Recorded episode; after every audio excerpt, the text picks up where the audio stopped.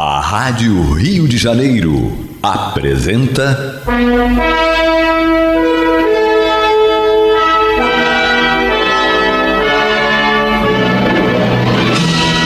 Caminho do Senhor. Programa de estudos sobre a Bíblia Sagrada com revelações inéditas a respeito de muitos ensinamentos do Cristo de Deus, ainda não perfeitamente divulgados nem compreendidos. Um programa dedicado a todos os que amam o Senhor Jesus. Criação de Acácio Fernandes Moreira e Gastão Veríssimo Brandão.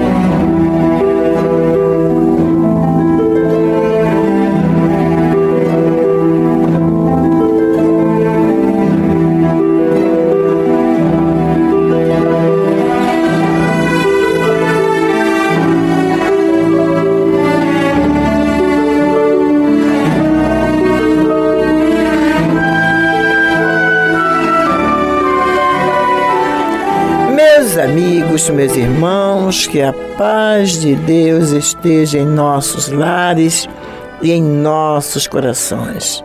Mais uma semana que se inicia, né? Hoje, aliás, iniciou no domingo, mas é o primeiro programa do Caminho do Senhor desta semana, depois do domingo.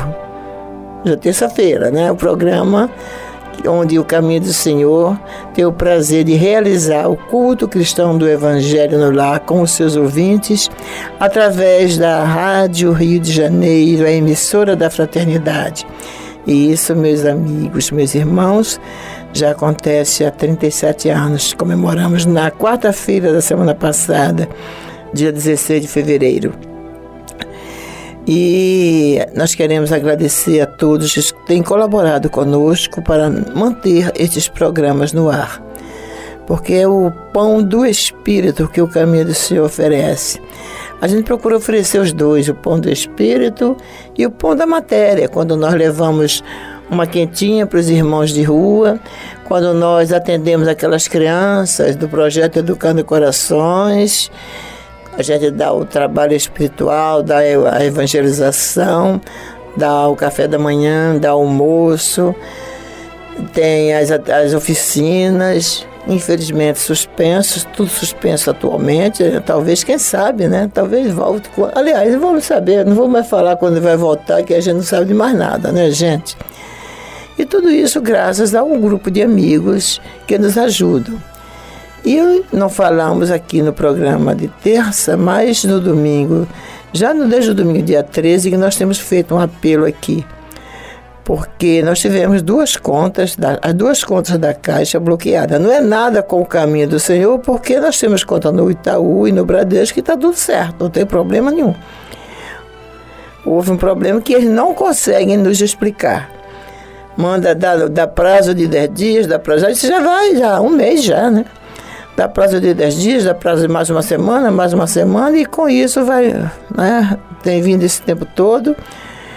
E nós com uma dívida de 20 mil, e cadê? Eu estou com um valor que é R$ 20.390,73 na semana passada, né?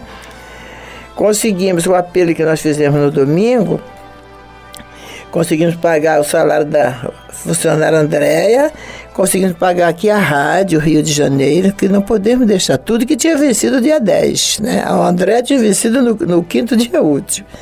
E conseguimos pagar o contador. Falta muita coisa ainda, gente, para pagar. Então, nós apelamos no domingo. Não sabemos se os ouvintes de domingo, se alguns ouvintes do domingo estão aqui nos ouvindo mas tenho certeza que tem alguns ouvintes da, do programa de terça-feira que não ouviram no domingo. E é para vocês que nós estamos pedindo ajuda.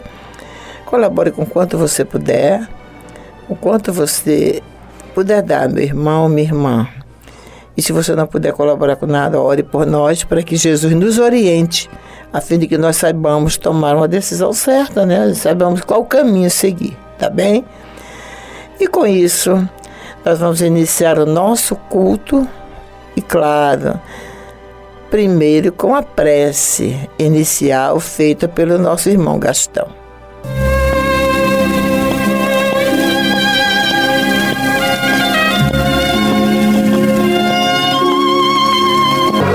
Senhor Jesus, bom e amado Mestre. Aqui estamos nós reunidos em Teu sacrossanto nome para mais um culto cristão do teu Evangelho e nosso lar. Aqui estamos nós, Senhor Jesus, com o propósito de buscar na noite de hoje o alimento para as nossas almas. Tu disseste no teu Evangelho: dai a César o que é de César e a Deus o que é de Deus. Mas, via de regra, Jesus, nós damos todo o tempo da nossa vida em busca da satisfação das nossas necessidades, e que são muitas, tu sabes. Mas é necessário, Senhor, que tiremos pelo menos uma horinha por semana para dar a Deus o que é de Deus, ou por outra, para dar a nós mesmos porque nós estamos buscando, Senhor, o alimento para as nossas almas, não é? o equilíbrio para o nosso espírito, para que possamos nós, durante o tempo que estamos aqui neste planeta de provas e expiações, estarmos contritos contigo, conscientes de que estamos desenvolvendo um trabalho de evoluir, um trabalho para elevar o nosso espírito. E que não nos esqueçamos, Senhor, que a vida do espírito ela é contínua, horas aqui, horas na espiritualidade. Que nesta noite esses amigos espirituais que nos assistem possam fazer uma limpeza espiritual em cada um de nós, em nosso ambiente, que eles possam colocar nesta água que está sobre a nossa mesa o remédio necessário aos nossos males, físicos ou psíquicos e que em teu nome, em nome desses falangeiros do bem que nos assistem, acima de tudo e de todos, em nome de Deus, pedimos permissão para considerar iniciado o nosso culto cristão do Evangelho do Lar da noite de hoje e que assim seja.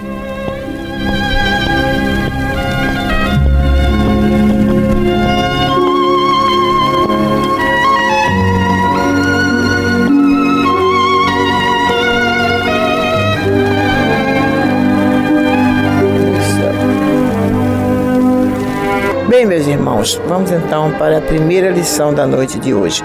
Eu quero esclarecer para o irmão que mandou, não sei se foi para o WhatsApp, mandou perguntar, dizendo que eu tinha me enganado na terça-feira lendo Fonte Viva, que nós lemos, estávamos lendo outro livro. Não é não, minha irmã, é Fonte Viva, só que nós estávamos reprisando programas antigos. Então, se eu não me engano, Vinha de Luz que ela falou. O livro que nós começamos a ler aqui às terças-feiras, te digo até qual foi o dia, é, nem me lembro qual foi o dia mais, Jesus. Foi em 2021, nós começamos a ler, é, acho que em novembro de 21, se eu não estou enganada. É Fonte Viva. Só que, como nós tivemos a problema de pandemia, de coisa aí, começamos, eu fiquei doente, aí o Armando começou a colocar reprises, entendeu? Por, então, é o fonte viva que nós estamos lendo, mas não importa, né? O que importa é que a gente leia sempre alguma coisa boa, que o caminho do Senhor sempre passe para vocês uma página interessante. A de hoje é do Fonte Viva, psicografia do Chico Xavier pelo Espírito Emanuel, intitulada A Retribuição.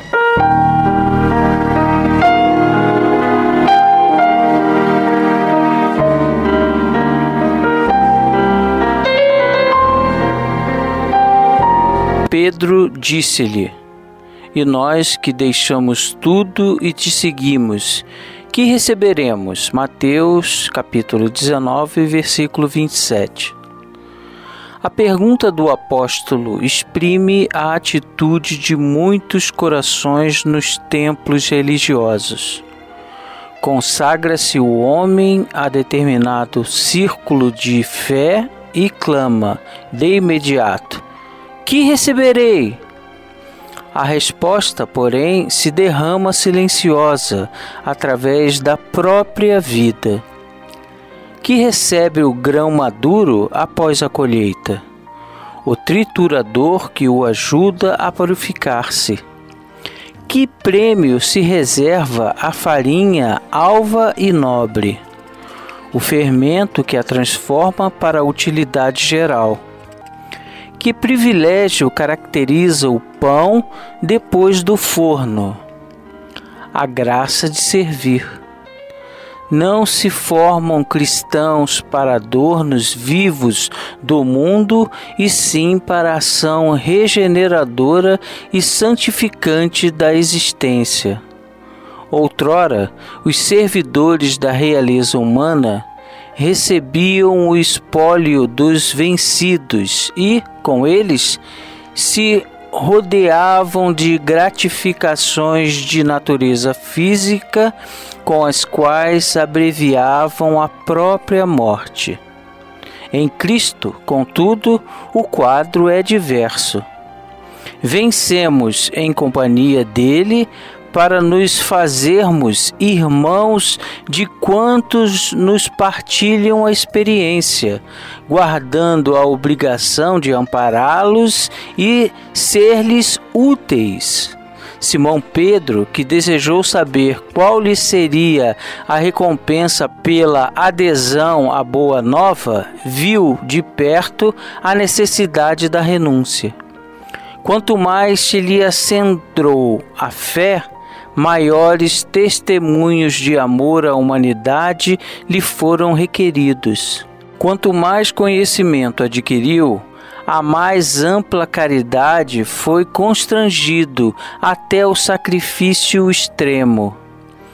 Se deixastes, pois, por devoção a Jesus, os laços que te prendiam às zonas inferiores da vida, recorda que, por felicidade tua, recebeste do céu a honra de ajudar, a prerrogativa de entender e a glória de servir.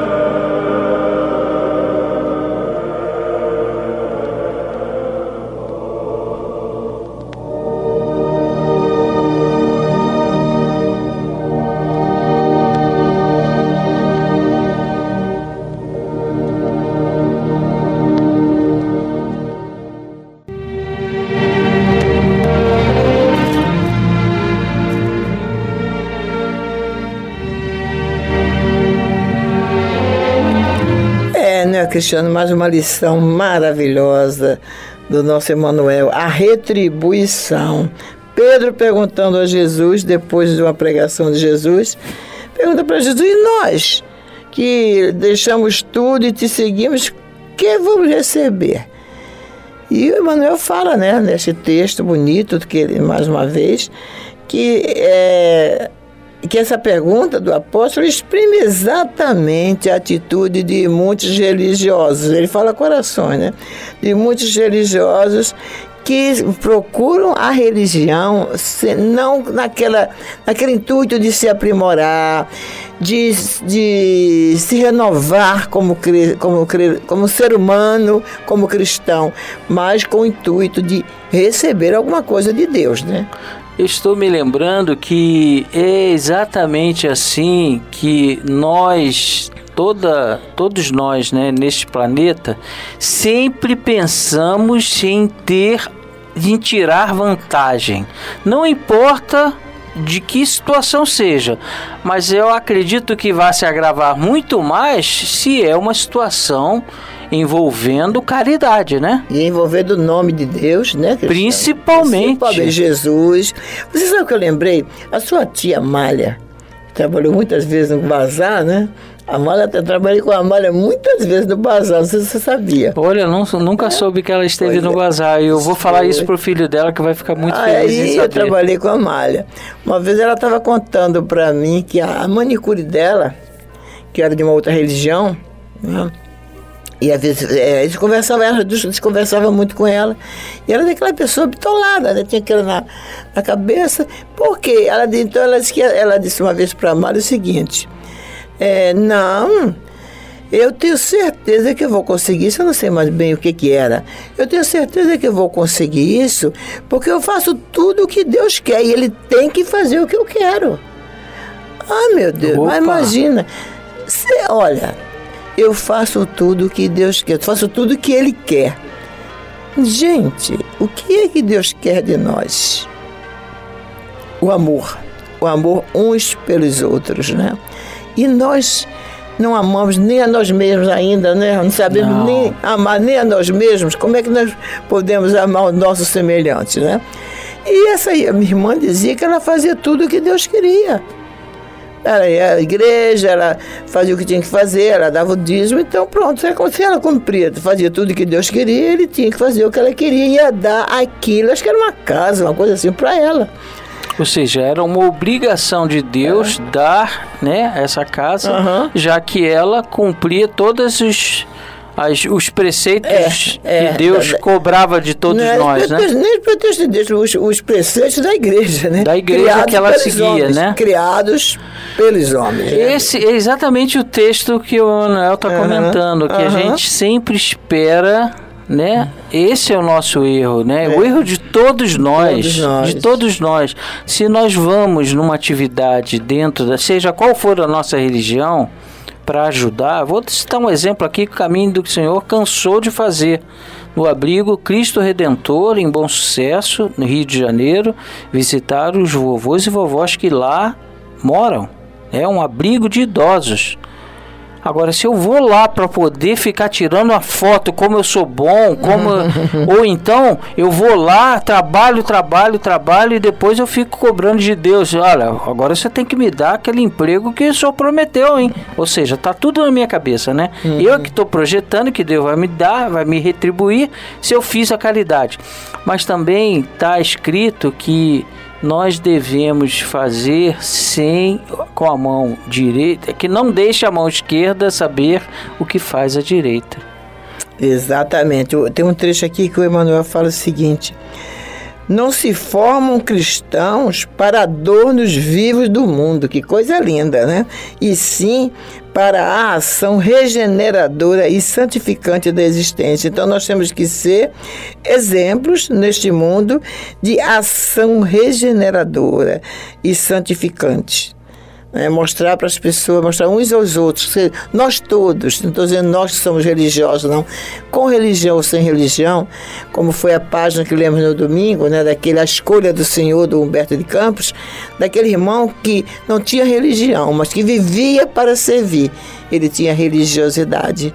E é isso que nós temos que ter. Não adianta a gente ir para igreja todo domingo, todas duas, três vezes por é, semana. Igreja ou qualquer outro ou, tempo. É, né? eu falo igreja, quando eu digo igreja, é católica, espírita, protestante, budista, templo. Vamos qualquer falar templo, templo. é, é. Qualquer templo. Eu me lembrei de uma, de uma história que eu vi quando eu era.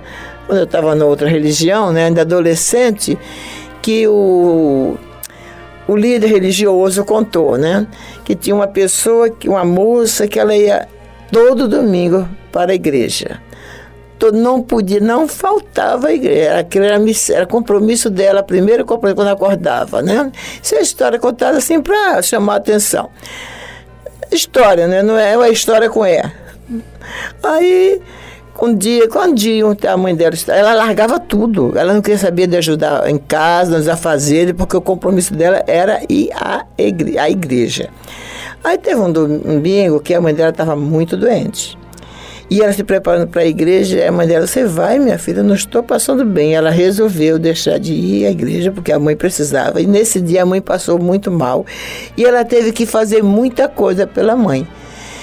Tá? Teve que medicar, teve que dar banho, dar, fazer, fazer o almoço da, da, da, família, cuidar da casa, então, e o pensamento todo na, na, na religião da igreja, né? O pensamento dela todo na igreja. Puxa, essa hora está acontecendo isso, essa hora está acontecendo aquilo. E, e, ela fazia o trabalho dela, mas o pensamento lá na igreja. E aí, quando ela desencarna, né? Quando chegou do lado de lá, aí ela esperando assim, né, uma recompensa grande, como diz aqui o Emanuel, porque ela ia lá no compromisso religioso dela toda semana, então é bom, então eu tenho que ter uma grande recompensa. Aí quando mostraram lá o livro, né, dela, da história de vida dela, aí tinha lá um disse, ah, olha, você Teve um dia que você foi na igreja, né? Um domingo. Ela, não, só teve um domingo que eu não fui. Tá errado isso aí. Eu ia todo domingo, só no domingo que eu fiquei com a minha mãe, que ela estava doente, eu tinha que ficar em casa. Esse é que eu não fui. Aí diz que o, o anjo né, falou, pois exatamente, foi nesse dia que você foi. Porque nesse dia você estava com o pensamento lá, estava fazendo, ajudando a sua mãe. Olha que lindo. A, é, dando amor à sua mãe, foi um padre que contou isso. Dando amor à sua família, ajudando a sua família e o seu pensamento também lá na igreja. Você fez Olha, as duas coisas. Que, coisa, que história linda. Eu, eu, eu, eu devia ter uns 14 anos quando eu vi isso aí. E eu fiquei com medo. eu passei a igreja com mais. Olha, eu vou dar um outro exemplo. Posso dar? Pode, claro. Tem tempo ainda? Tem, tem é rapidinho. Eu assisti, eu fui eu que assisti na internet o nosso querido médium Divaldo Franco, que todos conhecemos, é um excelente, é uma excelente pessoa, tem um trabalho magnífico, é um excelente médium. Mas ele falando de Chico Xavier, a grandeza do Divaldo falando de Chico Xavier, ele já começou falando assim: o maior médium do Brasil, médium do Brasil, uhum. Chico Xavier.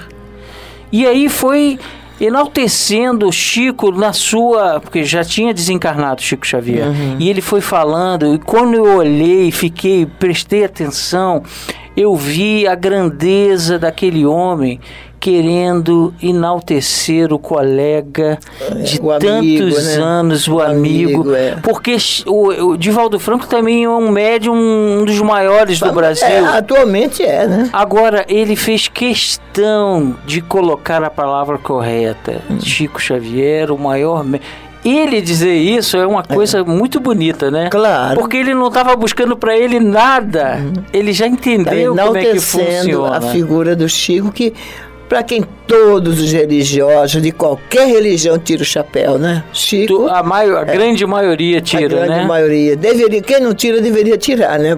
Deveria até se mirar no exemplo do Chico, né? É, graças a Deus a gente consegue, né? É, graças a Deus. Então, meus irmãos, nós vamos fazer um pequeno intervalo e voltamos já já.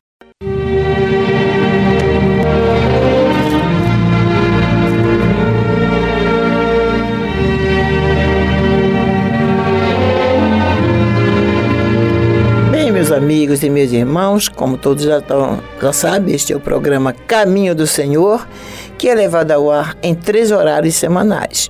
Terças e quartas, das 22 às 23 horas, e aos domingos das 12 às 13h30. Agora nós vamos para o que é mais importante em nossos programas, que é o estudo do Evangelho. Hoje, às terças-feiras, estamos estudando o Evangelho segundo a narração de Lucas, do capítulo 2, versículos 39 a 52.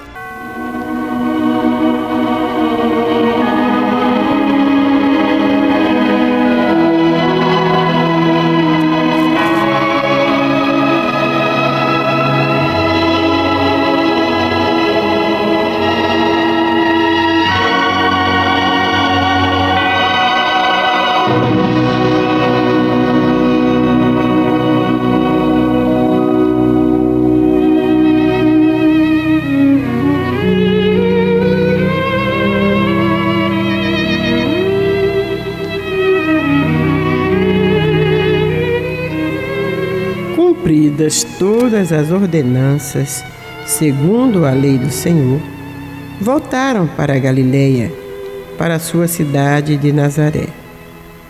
Crescia o menino e se fortalecia, enchendo-se de sabedoria, e a graça de Deus estava sobre ele.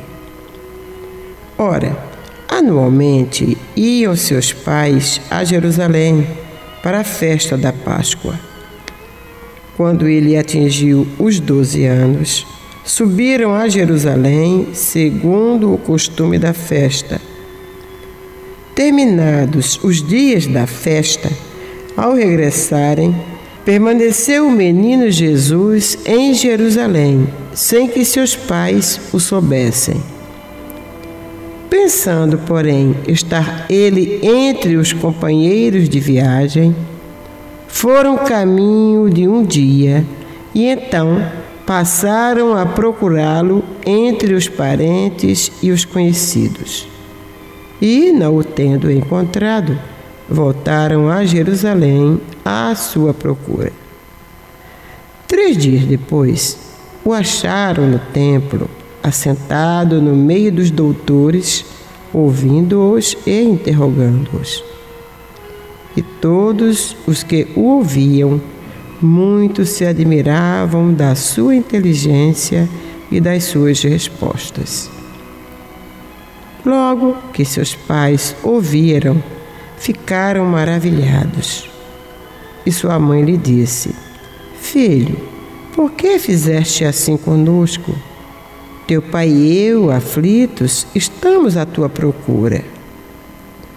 Ele lhes respondeu: Por que me procuráveis? Não sabias que me cumpria estar na casa de meu pai? Não compreenderam, porém, as palavras que lhes dissera. E desceu com eles para Nazaré, e era-lhes submisso. Sua mãe, porém, guardava todas estas coisas no coração. E crescia Jesus em sabedoria, estatura e graça diante de Deus e dos homens.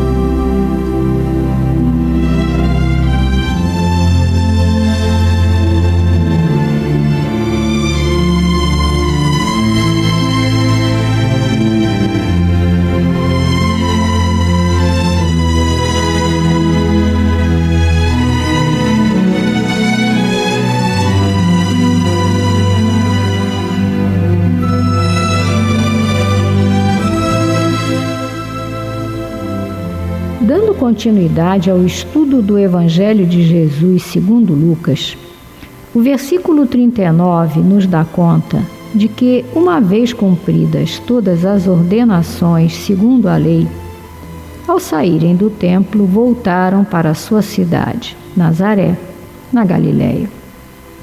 Logo a seguir, no versículo 40, Lucas nos diz que o menino crescia e fortificava-se, enchendo-se de sabedoria Aqui o professor Pastorino nos chama a atenção, dizendo que o evangelista dá a entender que o desenvolvimento da personalidade de Jesus se processava naturalmente, isto é, não possuía a sabedoria total, mas a adquiria aos poucos.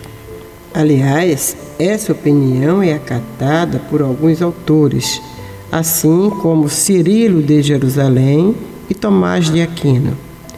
Eles explicam que, como homem, como personalidade, Jesus progrediu segundo as leis naturais, crescendo seu conhecimento concomitantemente com o corpo.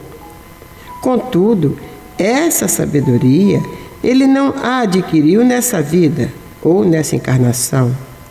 E dizemos isso com base em suas próprias palavras. Glorifica-me, ó Pai, contigo mesmo, com a glória que me deste antes que houvesse mundo. Isso está no Evangelho segundo João, no capítulo 17, versículo 5. Portanto, essa sabedoria Jesus já trazia consigo de outras vidas, claro que de forma velada, e que aos poucos ia recobrando à medida que os órgãos do seu corpo se desenvolviam. A lei mosaica ordenava que todos os homens que chegassem à idade da puberdade deveriam visitar o Templo de Jerusalém três vezes por ano: na Páscoa, no Pentecoste e na festa dos tabernáculos. Preceitos esses que não incluíam as mulheres. A ida de Jesus aos 12 anos não era ainda obrigatória, de vez que só aos 15 o homem se tornava realmente israelita ou filho do preceito. A festa da Páscoa durava sete dias, finalizando com grande solenidade. O menino, com 12 anos e muita inteligência, não era vigiado. Assim, ao organizar-se o primeiro acampamento à noite, na viagem de regresso, José e Maria deram por falta dele. Procurado entre os parentes e amigos, não acharam. No dia seguinte, regressaram a Jerusalém observando outros grupos que saíam da cidade durante todo aquele dia e não o encontraram. Pois bem, no terceiro dia, os seus pais resolveram ir ao templo e lá descobriram o menino sentado entre os mestres, esses mestres aí entre aspas, claro. As perguntas que lhes faziam e as respostas que eles davam encheram os velhos mestres de admiração em vista da sabedoria muito acima da idade que ele revelava. Aos 12 anos, ele possuía uma noção de reino de Deus muito maior que o mais espiritual dos homens possui no fim da sua vida. O que se via era que os venerandos mestres espirituais de Israel, encanecidos no estudo dos livros sacros, tornam-se subitamente discípulos de uma criança que nunca frequentou escola nem teve mestres humanos. Os pais também ficaram atônitos tanto pela cena que presenciavam, como pelo modo como agia com eles. É quando Maria o repreende, dizendo: Filho, por que procedes assim conosco? Teu pai e eu, aflitos, te procuramos por toda parte. A resposta de Jesus é incisiva e esclarecedora. Por que me procuráveis? Não sabias que me cumpria tratar dos negócios de meu pai? É, para Maria era bem difícil, né? Por mais evoluída Nossa. que fosse ela, né, espiritualmente, é. desde a sua infância, Jesus sabia que a sua missão aqui no planeta Terra era tratar dos negócios do seu pai. E só assim podia ele desempenhar bem a sua missão, que era a de aproveitar todas as oportunidades para difundir e exemplificar o seu Evangelho. Emmanuel versa sobre esse assunto na lição de número 27 do livro Caminho, Verdade e Vida, do próprio Emmanuel, quando ele diz: O homem do mundo está sempre preocupado pelos negócios referentes aos seus interesses efêmeros. Alguns passam a existência inteira observando a cotação das bolsas de valores. Absorvem-se outros no estudo dos mercados. E continua Emmanuel: os países têm negócios internos e externos. Nos serviços que lhes dizem respeito, utilizam-se maravilhosas atividades da inteligência. Entretanto, apesar de sua feição respeitável, quando legítimas, todos esses movimentos são precários e transitórios. As bolsas mais fortes sofrerão crises.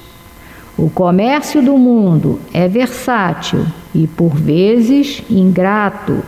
São muito raros os homens que se consagram aos seus interesses eternos frequentemente lembram disso muito tarde, quando o corpo está desfalecendo. E concluindo, diz Emmanuel: No entanto, a criatura humana deveria entender que a iluminação de si mesma é o melhor negócio da terra, porquanto semelhante operação representa o interesse da providência divina a nosso respeito. Deus permitiu as transações no planeta para que aprendamos a fraternidade nas expressões da troca. Deixou que se processassem os negócios terrenos, de modo a ensinar-nos, através deles, qual o maior de todos. Eis porque o Mestre nos fala claramente nas anotações de Lucas. Não sabias que me convém tratar dos negócios do meu Pai?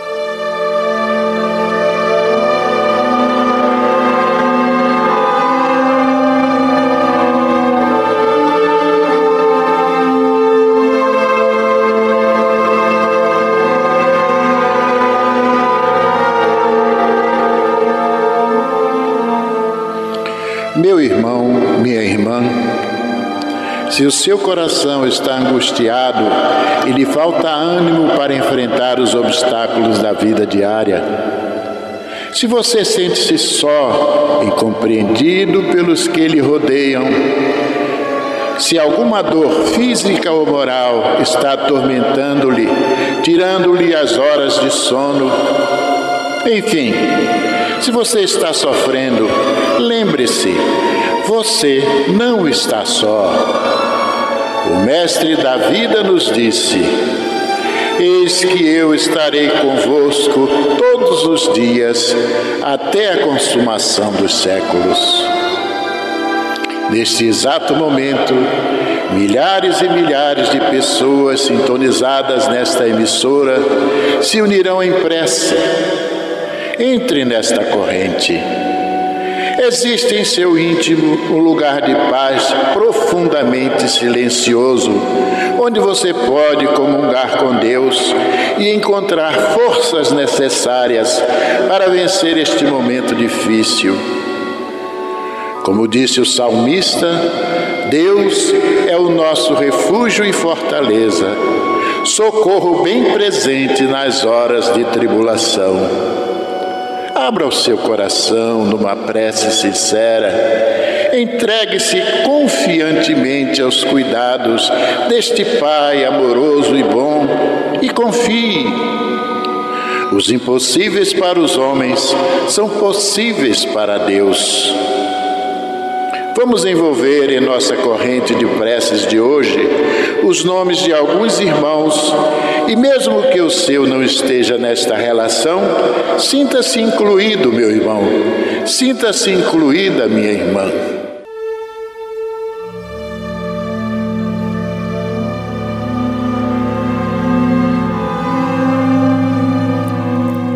Emily Duterli Oliveira Acácio Fernandes Moreira, Gastão Veríssimo Pereira Brandão, Hans Leo Clay, Alcideia Maria de Lourdes, Alina e Hugo de Pinho, Marli e Antônio Frias da Silveira, Clarice Caldas da Silva, Leocádia Matoso Fernandes, Aides França, Almerinda e Carlos de Souza, Maria de Freitas da Silva, Iracema e Cláudio, João Nogueira, Vilma Severino, Célia Cristina Ferreira de Carvalho, Terezinha e Roque Rosito, Alfredo Augusto Azevedo e família,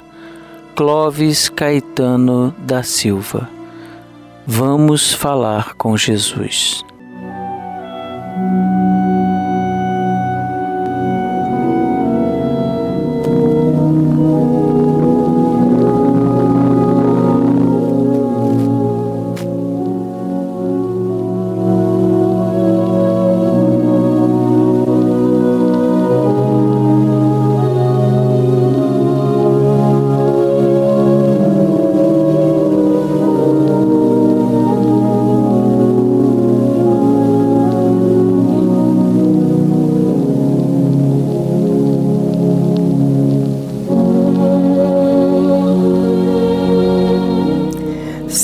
Jesus.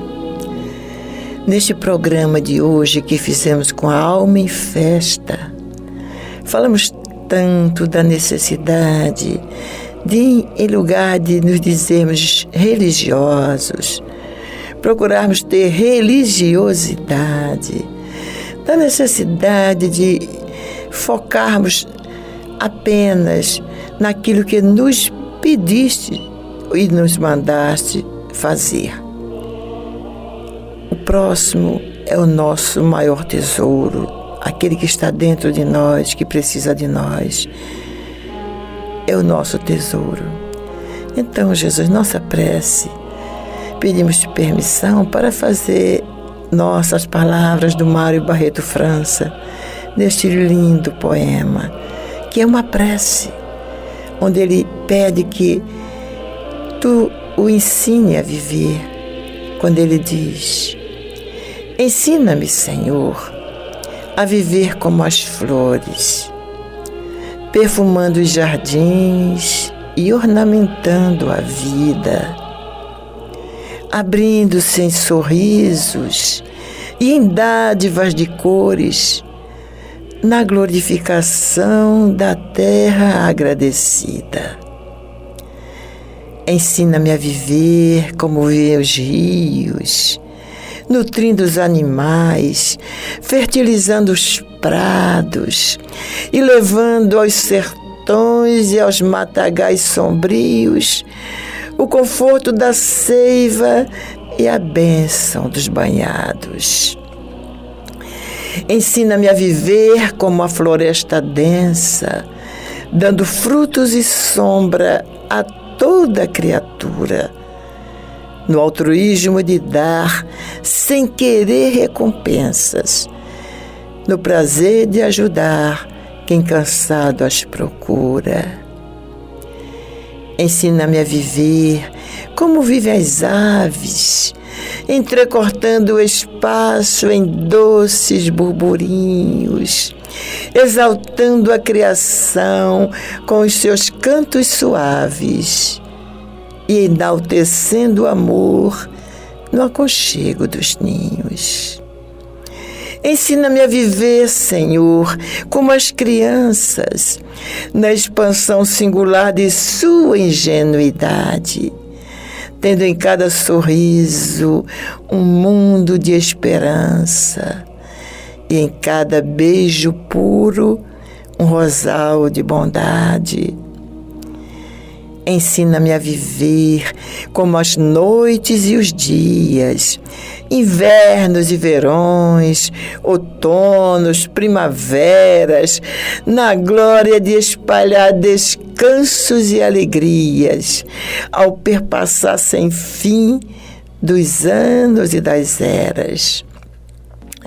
Ensina-me a viver como vivem santos, na missão de espalhar o bem e a paz no mundo. De quem vive chorando, a lhes enxugar o pranto, e a quem vive tão só, dando-lhes amor fecundo. Ensina-me por fim, Senhor, a viver como queres, pronto para servir vendo que em ti existo, exaltando em Maria a glória das mulheres e nos homens cantando a exaltação do Cristo. Que assim seja, Jesus. Paz para este planeta. Bênção, Jesus.